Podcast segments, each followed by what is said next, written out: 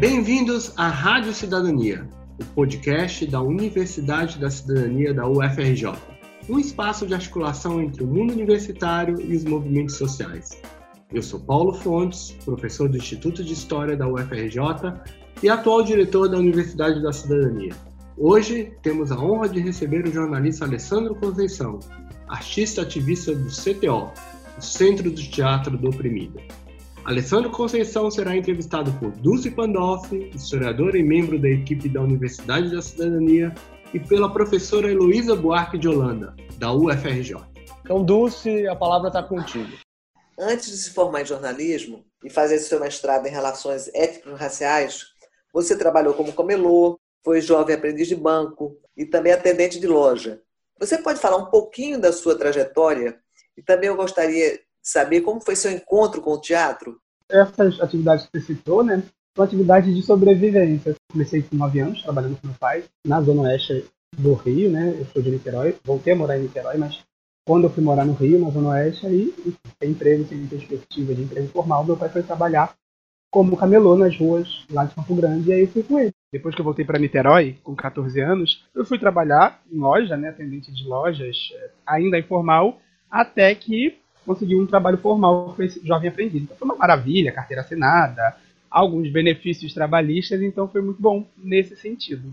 E aí, daí com 18 anos, eu conheço o Teatro do Oprimido, que é com a Cláudia Simone no Hospital Psiquiátrico de Jurujuba, aqui em Niterói, com o grupo Pirei na cena. Mas não era para fazer teatro, era só para carregar o cenário. Estava em busca de emprego e aí fui carregar esse cenário e me encantei pela metodologia do Augusto Boal. Quando eu vi usuários de saúde mental fazendo teatro, eu falei: nossa, essas pessoas malucas fazendo teatro, que teatro bom é esse? E aí eu fiquei encantado. E também comecei a quebrar uma série de preconceitos né, sobre pessoas malucas. Eu achava que as pessoas ficavam trancadas.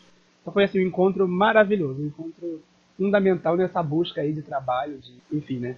de colocação no mundo, assim, nesse sentido. E aí, depois, me formando em jornalismo, um pouco tardio, mas entrando na universidade depois na pós-graduação. Até para explicar para os ouvintes, eu vou falar um pouquinho sobre o CTO, que é o Centro Teatro Oprimido, que foi criado por Boal em 1986, em pleno processo da redemocratização do país, né? a gente saindo de uma ditadura militar. Essa proposta do Boal já tem trinta e tantos anos. E a ideia dele era exatamente democratizar os meios de produção teatral e levar o teatro às camadas menos favorecidas da sociedade. Muitas mudanças ocorreram no país ao longo desses anos, e eu gostaria que você falasse um pouco se essa proposta continua sendo levada por vocês da mesma maneira como o Boel idealizou, e quais são as principais atividades do CTO, não só aqui, como até em outros países, porque também é uma coisa impressionante. Vocês conseguiram expandir o teatro oprimido para outros países, vários países africanos, países da América Latina. Você pode falar um pouquinho sobre a proposta do CTO? Posso sim. É interessante se iniciar falando redemocratização, né, em tempos atuais, assim, né? Redemocratizar.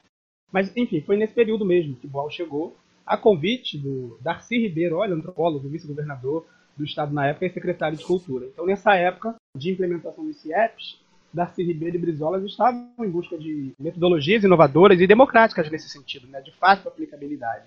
É, o grande trunfo do teatro do oprimido, da metodologia, é ser um método fácil, de fácil aplicabilidade, em que o corpo da gente é o nosso instrumento. Né? E também Ball sempre dizia que ser humano é ser artista. O teatro é uma condição humana, não apenas para pessoas que se acham sacralizadas ou pessoas muito competentes que vão seguir como carreira, mas também como ação de vida nesse sentido. E aí o trabalho do CTO, quando começa em 86, veio com esse objetivo, difundir o método que nem era conhecido no Brasil, até hoje, Boal é muito mais conhecido fora do país do que dentro. Então, a ideia dessa, né, de democratizar, de tornar algo acessível para todas e todas, vem com esse objetivo, a partir de jogos, a partir de técnicas teatrais.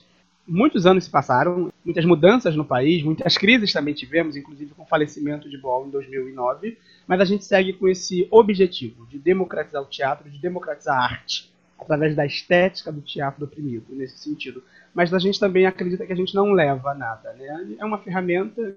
A gente toma esse cuidado de tentar assim, vou levar o teatro, vou levar a arte para as pessoas. A gente acredita que é uma ferramenta que as pessoas podem decidir usar como bem entendê-las, né, nesse sentido, e a partir da estética delas. A gente trabalha com jogos e exercícios de fácil aplicabilidade e a partir daí as pessoas utilizam, se redescobre, como a gente fala, o que já está nelas. Então esse é o, o grande objetivo do método, nesse sentido, transformar a realidade a partir da arte, e do CTO também nesse sentido. Né? Mas a gente também não tem pernas para tudo isso. Né? O ideal é que cada coletivo utilize o método como bem entender. Então a gente não vai mundo afora, nem tem pernas, nem tem verba para isso. Mas, por ser uma metodologia fácil, as pessoas conseguem aplicá-las a partir de sua realidade. Seja aqui no Rio, na capital, a gente tem um trabalho muito forte no conjunto de favelas da Maré. Também tem um grupo em Nova Iguaçu, é, de Chique. Aqui em Niterói, no Hospital Psiquiátrico, é, a gente está formando parcerias para poder iniciar, estava né, iniciar em São Gonçalo, mas ano passado a gente realizou apresentações em várias cidades do estado e também outras capitais do país, em vários núcleos, né? Porque a ideia é essa, não é o CTO que controla tudo, nem a gente tem peça. Cada núcleo, cada centro tem a sua forma de fazer. Semana passada a gente estava conversando com o Centro de Teatro do Oprimido de Maputo, que também está com essa preocupação com a pandemia. Eles têm um trabalho em 13 províncias lá de Moçambique, e aí está com essa preocupação porque em Moçambique também a pandemia está crescendo e prejudicando demais os trabalhos nesse sentido. Teatro Oprimido também está em Israel, está na Palestina, está nos Estados Unidos e está aqui em toda a América Latina. Né? O movimento da Argentina é muito grande nesse sentido. O pessoal do Chile vem fazendo encontros assim, um movimento grande no país como um todo e também no Oriente Médio. Né? A Bárbara Santos, que lançou recentemente o Teatro das Oprimidas, trouxe a gente um livro, Oriente Médio Ásia, assim, né? um livro em vietnamita. Né? Foi no Vietnã e aí trouxe o livro do Boal, traduzido para o idioma Vietnã. Eu sei que você também é um militante da causa racial. Nesse momento que o mundo está vivendo essa evolução toda, com esse grande lema, vidas negras importam, como é que você vê esse movimento né, que está com muita força nos Estados Unidos e também está aqui no Brasil, no momento agora importante? Primeiro que, assim, eu acredito que tudo que está acontecendo é uma luta secular. Que parece, né, assim, que as pessoas, oh, se elucidaram, oh, uma epifania, vidas negras importam. Ai, que bom, vamos escutar o que as pessoas negras estão trazendo. Mas é uma luta de séculos, né? Assim, principalmente no Brasil. Fico imaginando pessoas do movimento negro, ou pessoas que não se denominavam assim, mas que estavam ali lutando e eram chamadas de loucas, eram presas, eram mortas, eram inchadas e ainda são nesse sentido, e aí agora vê essa luta secular se expandindo e de alguma maneira se ampliando.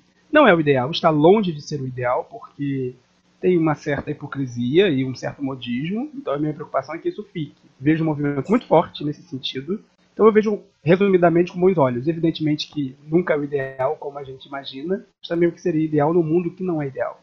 No mundo racista, numa sociedade racista, com todas as raças e etnias. Eu acho muito interessante que a gente fale raça, embora todo mundo queira insistir, né, que somos todos humanos, somos humanos e humanas, mas quem realmente tem direito a benefícios. Quem é o humano que sobrevive e quem são os humanos e humanas que não sobrevivem. E a gente está falando de negros e negras, no contexto brasileiro, de indígenas, e de outras etnias, né, dada as questões raciais de cada país, de cada região nesse sentido. Então eu vejo com muitos bons olhos, assim, como movimento, como militante negro, é, militante antirracista nesse sentido, né, até porque eu acredito que ser negro num país desse, ou você se movimenta ou você morre. Evidentemente que há pessoas que preferem ser capachos de uma ideologia branca, de uma ideologia da branquitude, ou pessoas negras que insistem em dizer que não existe racismo ou pessoas negras que servem à branquitude, como o presidente da Fundação Palmares e tantos outros e outras. Mas mesmo essas né, sofrem o racismo estrutural do nosso país. Essa é uma pauta importante de vocês, lá do Teatro do Oprimido? Sim, é curioso que quando a gente vai fazer as oficinas, as sensibilizações de teatro oprimido, a gente nunca fala, vamos fazer essa peça. A gente sempre pergunta, o que vocês gostariam de falar? O que vocês entendem como opressão? E aí o racismo vem em segundo lugar. Primeiro é o machismo, essa questão da, da, misoginia sempre aparece como primeiro lugar, e o racismo em segundo, quase que assim simultâneo, né? Então é uma pauta muito importante, porque como não é a gente que pauta, vem a partir da necessidade da urgência, é uma parte importantíssima. E atualmente a gente está com cinco grupos, em que a maioria são negros e negras e que tem como pauta essa discussão antirracista, né? a questão da opressão racial. Eu vou passar a palavra agora para a Heloísa Buarque de Holanda, que vai interagir com você. Alessandro, vamos voltar a essa questão do racismo que a gente tem visto agora me parece uma coisa muito interessante. Do que a gente vê agora é uma compreensão que esse racismo é estrutura, é sistêmico.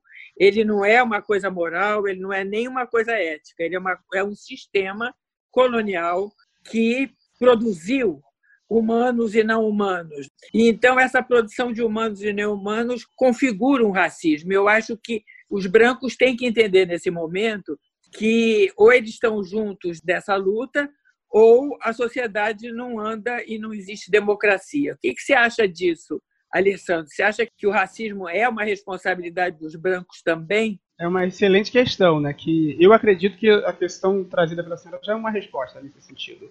É necessário que brancos lutem contra o racismo. É muito necessário. O racismo é uma produção branca, colonial, eurocêntrica. E não faz bem a ninguém. Então, para ter uma sociedade mais justa para todas e todos, é necessário que os brancos se questionem. Como é que eu cheguei até aqui? Minha herança vem do quê? Então é mais do que nunca. É hora desse racismo estrutural de brancos se posicionarem, se posicionarem e colocarem a mão na massa. Que bom que a sociedade está entendendo que é um sistema que é estrutural. Que bom que a luta de muitas pessoas, através dos séculos, como eu disse anteriormente, está gerando frutos. Alessandro, como é que o Teatro do Oprimido está lidando com esse movimento agora?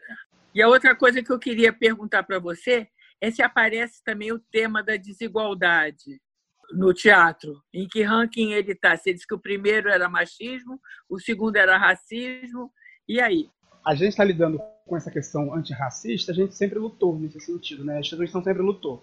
Mas uma autocrítica que eu faço na instituição é a seguinte: a gente sempre lutou contra a desigualdade, contra racismo, contra machismo, homofobia, contra o desmatamento na Amazônia, no mundo de maneira geral. Né? A gente sempre lutou por uma vida mais justa, pelos direitos de pessoas deficientes e, enfim, de idosos. Gente sempre lutou. Até a coordenação foi branca durante muito tempo. E agora a gente continua lutando por isso contra racismo, machismo, pelo meio ambiente, pelos direitos de idosos, pelos direitos de pessoas deficientes, das crianças, adolescentes, tudo isso. Só que agora a gente está com uma coordenação negra. E evidentemente isso gera conflito, porque de maneira geral, mesmo a gente de movimentos sociais, a gente não está acostumado a ver ideias negras e ser confrontados por pessoas negras. É uma crítica que eu faço na nossa instituição, isso tem a ver com o racismo estrutural, mas é interessante também para a gente questionar como o racismo afeta a gente. E eu acredito que lutando contra racismo, machismo, homofobia é lutar contra a desigualdade. Eu, eu tenho visto nesse sentido, principalmente de alguns partidos de esquerda, em que eles falam que a pauta identitária tomou conta das discussões e aí não se tem uma luta maior, que é a luta contra a desigualdade, nesse sentido. Eu penso diferente. Eu acho que lutar contra uma opressão por mais específico que pareça, você lutar contra o racismo ou contra o machismo, é você lutar contra a desigualdade. Imagina você promover oportunidades iguais para todas e todos. Todas as pessoas, todas as mulheres nesse sentido, todas as pessoas que não se enquadram nesse binarismo do gênero estabelecido, todas as pessoas que não são consideradas normas. Lutar contra o racismo é fundamentalmente lutar contra a desigualdade, contra o racismo entre as pessoas negras e também contra as pessoas indígenas nesse sentido. Então acho que a desigualdade tudo que a gente faz é a nossa pauta, né? É importante falar, pô, na minha comunidade não tem saneamento básico. E, pô, isso também tem a ver com racismo. Isso também tem a ver com machismo. Então vamos lá, vamos cobrar disso que a gente também está lutando a favor de direitos para todas e todos, né? Nesse tempo de pandemia, a gente tem inventado formatos alternativos para trabalhar. E o teatro do oprimido, pelo que eu conheço, ele precisa muito do contato físico, né? Ele precisa muito de ir para a rua, ele precisa muito de empatia, assim, direta, cara a cara. Vocês estão pensando nisso? Vocês estão fazendo algum trabalho para não parar? A vida impõe assim a urgência e a necessidade. O teatro do oprimido sempre trabalhou assim, olha, gente, o mais importante é o que está acontecendo agora. Se a realidade diz assim, não vai fazer teatro porque não tem comida, não faz teatro. O mais importante é buscar comida. E agora a gente está assim, pô, eu adoraria estar na rua, estar nos grupos, estar na cara a cara. Só que o mundo é muito. Então a gente está se reinventando. E aí, por nossa sorte, esses milênios, esses jovens, eles dominam tudo.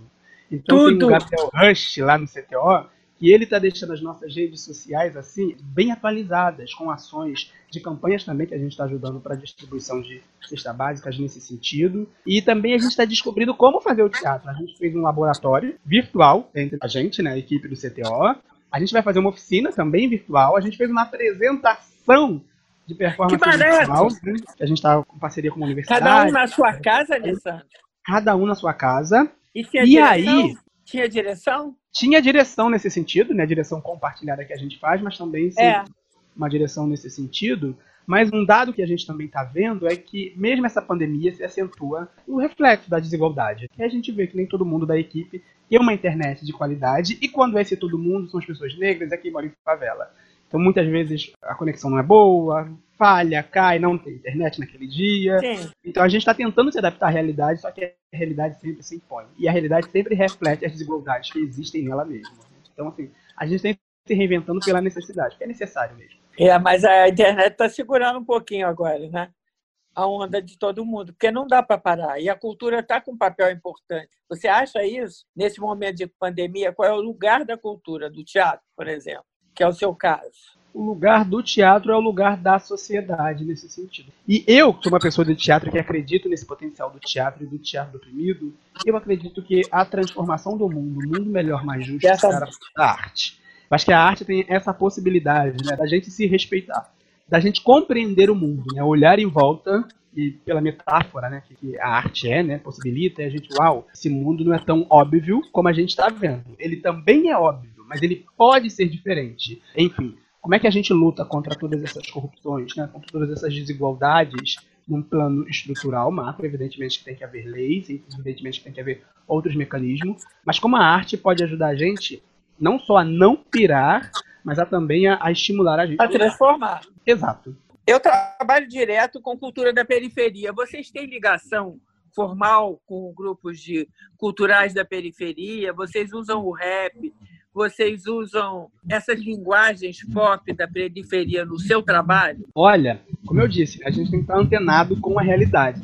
E o melhor é que a gente não precisa nem mencionar. As e os jovens utilizam essas manifestações, por exemplo, Nova Iguaçu, com um grupo de jovens, maioria meninas, elas utilizam o slam, né, essa forma de fazer poesia com música cantada uhum. e também de denunciar a realidade, de uma forma assim brilhante o grupo de, da Maré Pantera, que é um grupo de LGBTs favelados. Então, eles trazem todas essas metodologias, eu digo, atuais, e metodologias não binárias, né? Isso é maravilhoso, porque é uma quebra, assim, quando a gente vê, quando a gente olha também para falar de suas opressões, também para buscar alternativas, fundamental. E o nosso espaço está sempre sediando eventos. O último que foi em novembro passado, né, como disse, é evento ainda. Então teve um grande número de pessoas, também até conhecidas, do movimento de slam de rap aqui do Rio, maioria formada por mulheres, mulheres negras e da Baixada, nossa, com uma pegada assim bem bacana. Como é importante a gente tentar também conhecer e dominar esses meios de comunicação, esses canais de comunicação. Então quando a gente vai fazer uma atividade de teatro com o corpo, tem um momento em que a gente para para analisar a palavra. E aí você pode tanto fazer por forma de poesia, declaração de identidade, o que mais te impressionou, ficar analisando algumas palavras que a gente repete no dia a dia, o que a grande mídia fala, né? quais são os discursos muito repetitivos e transformar isso em poesia e transformar em arte. Então é muito recorrente no nosso trabalho. Esse foi a Rádio Cidadania, um podcast de diálogo entre a universidade e os movimentos sociais. Até breve com um novo episódio. E não deixe de acompanhar a Universidade da Cidadania nas nossas redes sociais.